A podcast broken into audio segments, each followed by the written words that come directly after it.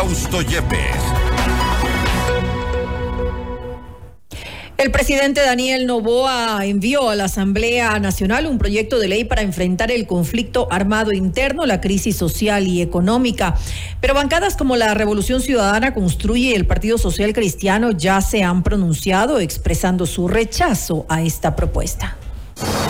Esta es la entrevista de Fausto Yepes. Hoy con... Estamos ya en los estudios de FM Mundo con Antonio Ricaurte, alcalde de Quito y político también para hablar sobre el apoyo al presidente de la República. Puede llegar a su fin, al menos eso parece, de acuerdo a las últimas eh, expresiones de varios representantes de los partidos políticos en la Asamblea Nacional. Y cómo ha influido también esta crisis de inseguridad por la que atraviesa el país. Eh, Antonio, gracias por estar con Muchas nosotros. Muchas gracias, Fausto. Un gusto. ¿Será que eh, eh, hemos escuchado ya hace pocos instantes, construye el Partido Social Cristiano, Revolución Ciudadana, eh, le han dejado solo al gobierno en esta intención de incrementar el IVA al 15%? ¿Es ya una señal de que esta luna de miel que tenía se acaba? A ver, creo que es una gran equivocación del presidente de la República. ¿Por qué? A ver, eh, en las últimas horas, en los últimos tres días, el país ha vivido momentos que creo yo muy pocas veces en la historia de este país se han vivido. Eh, tú tienes gran experiencia en lo que eh, respecta a la información, a la comunicación y creo yo que estarás de acuerdo conmigo en que estos eventos muy pocas veces se han dado en la historia de este país. Eh, ¿A qué me refiero? Nunca antes se vivieron momentos de tanta zozobra, preocupación, eh, y nerviosismo por parte de la población alrededor de la violencia provocada por estos grupos terroristas vinculados al narcotráfico. A partir de este hecho que se produce en un canal de televisión del Estado, que es TC Televisión, eh, la gente entra en pánico porque estamos viendo en vivo y en directo cómo un grupo de delincuentes, de narcotraficantes, de terroristas se toma la sede de este canal y a partir de eso se produce lo que en un conflicto bélico, lo que en una guerra eh, se denomina como el elemento emotivo.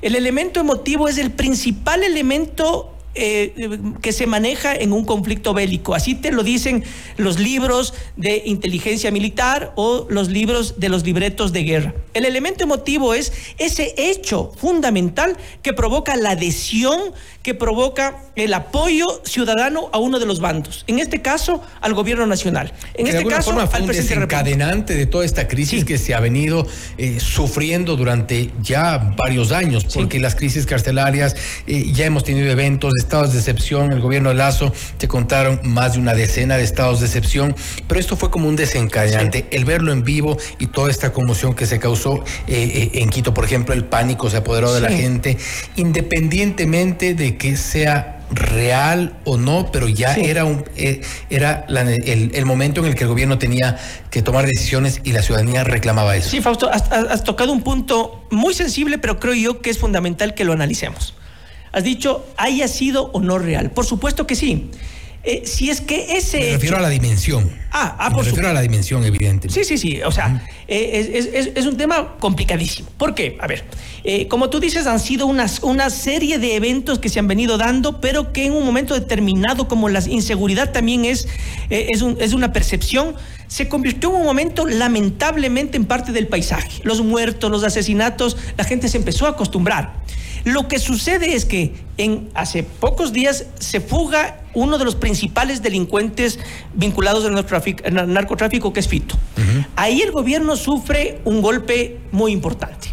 Ese golpe muy importante le, le- le- le perjudica, por supuesto que sí, al gobierno nacional, porque coincide en el gobierno de Daniel Novoa el escape de este personaje, que además, está- eh, por demás está decirlo, entraba y salía de la penitenciaría.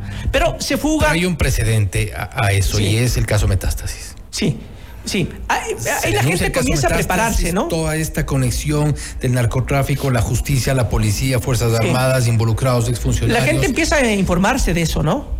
y nos Sí. y sale la, la- Sí. el escape de Fito. La gente empieza a informarse, la gente empieza a saber, la, la gente empieza a conocer eh, sobre estas vinculaciones ya más profundas del narcotráfico con diferentes instituciones públicas y privadas del Estado. Eh, y se produce este hecho, se fuga Fito y enseguida, eh, uno o dos días después, el tema de TC Televisión. Este hecho sí es un detonante, Fausto. Se produce ahí este elemento emotivo que una guerra es fundamental. Y la gente comienza a tomar partido a favor del gobierno, a favor del Estado, a favor del presidente de la República, el momento que, como resultado de ese hecho, firma un decreto en donde se declara un estado de guerra en el país. Y se le da al ejército toda la potestad para que vaya en contra armamentísticamente, logísticamente en contra de estos, de estos grupos eh, terroristas como se los ha denominado. El tema es que a partir de eso, el presidente de la República tiene la gran responsabilidad de demostrar que en serio está yéndose en contra del crimen organizado. Entonces, ¿qué es lo que piensa la gente? ¿Qué es lo que siente la gente? ¿Qué es lo que percibe la gente y añora la gente? Es que el Estado tiene que irse con todo, en serio, en una guerra en contra del crimen organizado. Eh, voy a decir cosas con mucha crudeza, pero la gente quiere ver muertos a los asesinos, quiere ver muertos a los delincuentes, quiere ver muertos a los narcotraficantes. Y creo yo que esos, esos hechos tiene que llevar a cabo ya el gobierno, el Estado, a través de las fuerzas del orden, a través del Ejército Nacional. la gente espera el momento para que entren a las cárceles y que pongan orden en las cárceles. La gente espera que se recapture a Colompico, que se recapture a Fito y a otras cabecillas del crimen organizado y que se les trate mal físicamente inclusive. La gente quiere que se les trate mal físicamente y que se les ponga en orden y que no vuelvan a estar en las condiciones como han estado hasta ahora. Pero además, Fausto, como es un elemento determinante este eh, elemento emotivo, nunca antes en la historia de este país, o muy pocas veces, pero con esta fuerza, un presidente de la República ha recibido tanto respaldo, no solamente ciudadano, popular, de, eh, eh, de, la opinión pública, de políticos, partidos políticos y comunidad internacional. Entonces, el presidente tiene que aprovechar todo ese respaldo que tiene para ir con todo en contra del crimen organizado. Ahora, ir con todo en contra del crimen organizado, y eso es lo que de alguna forma se, han planteado ya en este eh, postdebate de lo, de lo que ha ocurrido desde, el, desde el inicio de esta semana. Y es es solo, esto solo depende de que ponga a las fuerzas militares en las calles o en las cárceles a matar a, terroristas, a quienes los ha catalogado así, integrantes de estas bandas, o hay otro elemento que creo que es lo que se nos está olvidando, o no sé si al gobierno se le está olvidando, que también la gente va a necesitar más adelante, para que esto sea una solución de mediano y largo plazo, atacar a las estructuras. Mm. Porque los que vemos detenidos, independientemente de que la gente esté aplaudiendo el maltrato y todo eso, eh, eh, discutible, pero eh, no son los que financian. No son los que están sosteniendo estas estructuras de narcotráfico. No hemos visto peces gordos, vemos jóvenes. Así es, son los soldaditos. Lastimosamente son los soldados que hasta en, que, además hasta lastimosamente viven en condiciones paupérrimas de mucha pobreza. de cañón de estos grupos. Posiblemente sean los que venden, los que están vinculados al microtráfico y que no significan nada en esa estructura. Y que habrán recibido para la comida del día, para... siguen viviendo en pobreza total. Exactamente. comparto 100%. No solamente tiene que actuar en materia de imagen o comunicacionalmente hablando, que sí es importante, porque la, seguridad es también un tema de percepción. Entonces, si, los... Y llevaba más de un mes sin comunicarnos nada. Exactamente. Entonces, si es que sale a las calles del ejército con toda su logística y que tú les ves paseándose o haciendo patrullajes en sectores populares, porque además no tienen pues que estar patrullando sectores en donde sabemos que no está el crimen organizado, en donde no vive, en donde no opera. Yo hace poco escribí un análisis diciéndole al presidente de la República y contándole más o menos cómo está estructurada la ciudad de Quito y en dónde está el crimen organizado. Tienen que estar actuando en Atucucho, en La Pulida, en Pizulí, en el Comité del Pueblo, en La Bota en la Jaime Roldós, en Katsuki de Moncayo. Eh, ahí tiene que estar operando eh, el ejército y la policía, en donde está el verdadero crimen organizado, en donde se refugia el crimen organizado y en donde opera. Guamaní, Cutuglagua. Cutuglagua, por supuesto, la, eh, Gallo, todo el sector de Quitumbe, del sector Eloy Alfaro. Entonces, ir a donde las papas queman, ir en donde están las estructuras de, organizaciones terroristas vinculadas al narcotráfico será mejor a la par también dar en esos lugares que son zonas eh, históricamente olvidadas servicios básicos, escuelas? Sí, deporte. exactamente, en donde tiene que haber ya una participación no solamente del Estado, sino también en conjunción con los municipios, con los gobiernos autónomos descentralizados. Muy seguramente el, el gasto que ahora nos piden hacer va a ser mucho menor con ese tipo de inversión. Por supuesto, porque estás preparando a la ciudadanía para que no se... ¿Y eso está viendo el gobierno? no, No, o sea, hasta ahora, ¿qué es lo que hemos visto, Fausto? Hemos visto el, que a partir del hecho de TC Televisión se firmó el decreto ejecutivo que está muy bien y que se ha aplaudido, el decreto en donde se establece un, estado de guerra en el Ecuador. Y a partir de eso, las fuerzas públicas, el ejército, la policía, la marina han salido a patrullar. Ojalá en lugares como los que estamos señalando, en donde realmente hay crimen organizado, pero a la par tiene que haber, lógicamente, una propuesta de reactivación económica también, pero además una reactivación de todos esos sectores olvidados en donde tiene que haber la posibilidad de que a partir de la educación, del deporte, de la infraestructura, como has señalado tú muy, muy eh, eh, claramente, eh, pueda haber esa posibilidad de que no exista una cultura del narcotráfico, porque lo que estamos viviendo en el Ecuador es que hay una cultura del narcotráfico. Los niños, los pequeños, los jóvenes ven en las figuras de la televisión, de las películas, de las series, a figuras a las que quieren parecerse, quieren ser narcotraficantes, quieren llegar a ser esas figuras. Pero hay gente aparentemente preparada, o al menos se dice preparada, que igual quiere parecerse a ellos. Sí, sí, porque además, como tú dijiste hace un momento, los que van presos bien pueden ser los soldaditos o los que se han fugado, como el caso de Fito, Colompico o otros cabecillas, pueden ser los jefes de las estructuras logísticas de transporte de droga. Pero ¿quiénes están atrás?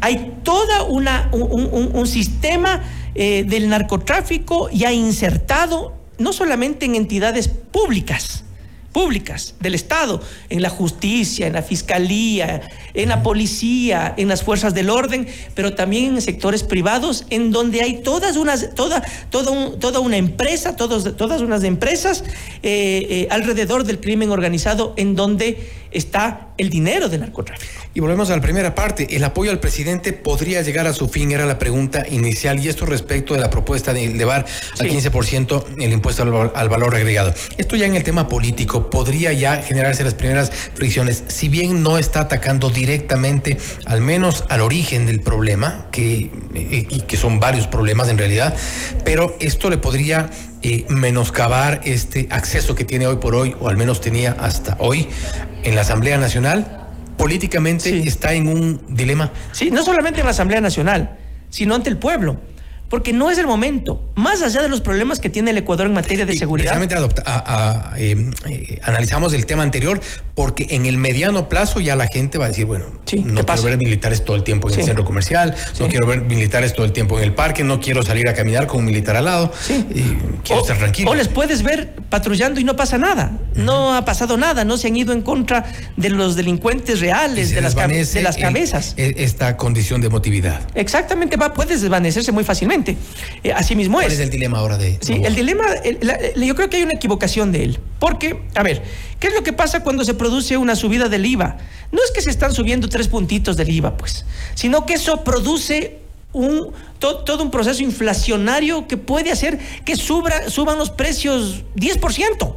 Entonces, la, gente que este momento. Menor capacidad adquisitiva. La, la, gente, la gente que tiene este momento problemas no solamente de inseguridad, tiene también problemas económicos, de falta de trabajo, de falta de dinero.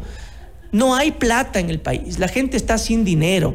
el país tiene que reactivarse económicamente. Y en momentos en los que estamos viviendo un drama en materia de inseguridad, no se le puede al pueblo ecuatoriano grabar con un impuesto que va a tener que pagar él, el consumidor, no va a haber la posibilidad de mover la economía porque los precios van a subir, va a haber un proceso inflacionario. la gente está encerrada en las casas. Eh, eh, eh, imagínate tú. Entonces, yo, yo pongo un ejemplo, Fausto. En la Segunda Guerra Mundial, Winston Churchill, que fue la figura determinante que llevó, que lideró a todos los aliados al triunfo de la Segunda Guerra Mundial, héroe aclamado por su pueblo, por Inglaterra, no logró ser reelecto para un segundo mandato como primer ministro.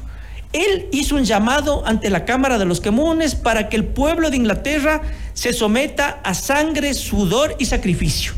La gente no quiere sacrificarse, la gente no quiere sufrir, la gente no quiere sudor y la gente no quiere lágrimas. Entonces el presidente de la República no solamente que va a empezar a tener problemas frente a, eh, a los políticos de la Asamblea, sino que también va a tener problemas frente a la gente que, como bien ha señalado hace un momento, está muy bien que ahorita se haya aglutinado la gente, que le apoyen al presidente, que todos los sectores le apoyen al presidente para poder combatir el narcotráfico, para poder combatir la delincuencia, pero si es que pasa el tema sin ningún resultado real, y solamente nos quedamos con lo sucedido en TC y con la firma del decreto y con militares que vayan de un lado al otro y no hay resultados reales de violencia del Estado en contra de los narcotraficantes, si es que no se solucionan los problemas y, y además le meten el bolsillo, la, la mano en el bolsillo a la gente, entonces va a tener muchos problemas, inclusive él, en lo político, pero también frente a la gente que le va a quitar el respaldo que hoy tiene. Y si es que él tiene intenciones de ir a la reelección, puede ser un gran problema. Y en pocos días ha sido una de cal y otra de arena. Así es. Se ve claramente que no hay estrategia, Fausto. Se ve que a, a ratos dices puede haber estrategia, puede ser un hilo conductor comunicacional el que estás llevando a cabo, pero un día dice una cosa y el día siguiente dice otra. Hace, un, hace pocos días decía que no iba a haber una subida de, de impuestos. Uh -huh. Me parece que fue hace dos días. Y el día de, y el día de ayer manda a la Asamblea justamente esta, esta propuesta de reforma eh, de, que políticamente le han leído como un pretexto del presidente para recaudar claro. eh, recursos que evidentemente mucha gente dice todo esto pudo haber sido preparado y pensado uh -huh, para uh -huh. poder empezar a cobrar impuestos que no pudo hacerlo de otra manera Esperamos certeza sobre todo, Antonio. Nuevamente. Muchas gracias, gracias Ha sido Antonio Ricaurtex, alcalde de Quito y político, hablando sobre estos apoyos al presidente de la República. ¿Se desvanecen o no en el legislativo? Algunas de las decisiones confusas también dentro de esta semana que ha sido donde se ha desatado eh, la, la violencia y un decreto polémico, pues que espera, se espera tenga resultados. No obstante, las medidas económicas también asustan a los ciudadanos. Esto es Notimundo Estelar, siempre bien informados. Noticias, entrevistas, análisis e información inmediata. Notimundo Estelar regresa, enseguida.